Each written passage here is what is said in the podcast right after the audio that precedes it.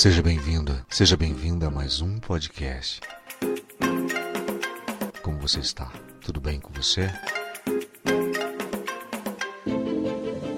Bom, respondendo a pergunta da Marta Ruiz, que me questiona de que maneira que a gente pode é, ignorar de forma elegante os ladrões de tempo, né?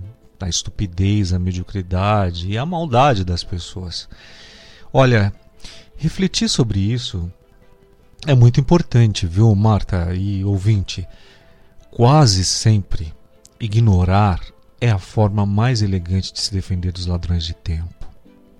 É a forma mais elegante de se defender da estupidez, da mediocridade e da maldade. Essa questão ela, ela nos convida a examinar a sabedoria contida realmente na arte da escolha seletiva das nossas batalhas e atenções diárias é uma pergunta sábia que nós devemos refletir. A decisão de ignorar certas situações ou pessoas, ela não implica fraqueza, mas sim uma estratégia consciente de autopreservação. Hein? Já pensou sobre isso? Ao direcionar as nossas energias, a nossa energia, a gente é, vai fazer essa direção apenas para o que realmente importa. E aí a gente vai criando uma barreira protetora contra esses elementos aí que podem nos distrair, que nos esgotam, que nos prejudicam. Quanto ao tempo, por exemplo, tempo a gente vai cair na conversa de sempre, né? A gente diz sempre que o tempo é um recurso precioso e ladrões de tempo podem se manifestar de várias formas. Então, é, por que de várias formas? Porque a gente entende aí que tem as redes sociais, tem programas de televisão, tem uma série de coisas que você está sempre ali se perdendo, entretido. Quando você vê, passou o tempo e você perdeu realmente o tempo porque não te acrescentou absolutamente nada.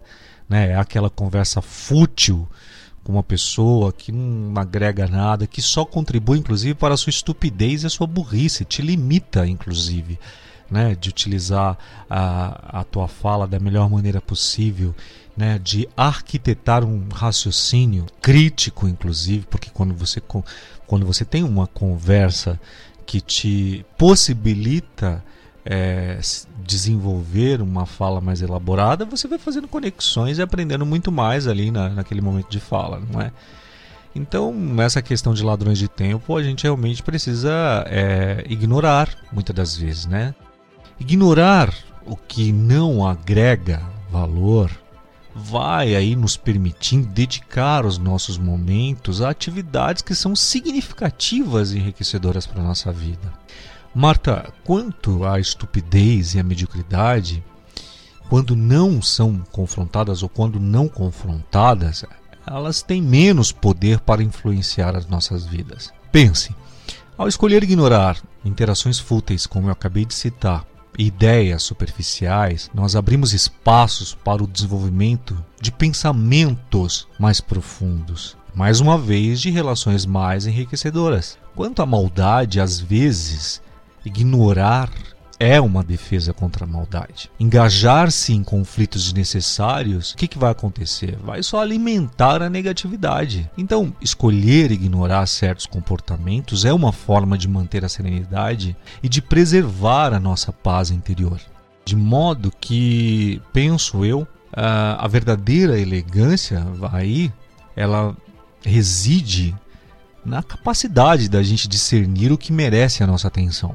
Então, ignorar com sabedoria não é um ato de indiferença, mas, ao meu ver, uma demonstração de autodomínio e foco. É a arte de você investir é, esses recursos limitados, que é o tempo, né, só apenas nas batalhas que realmente importam.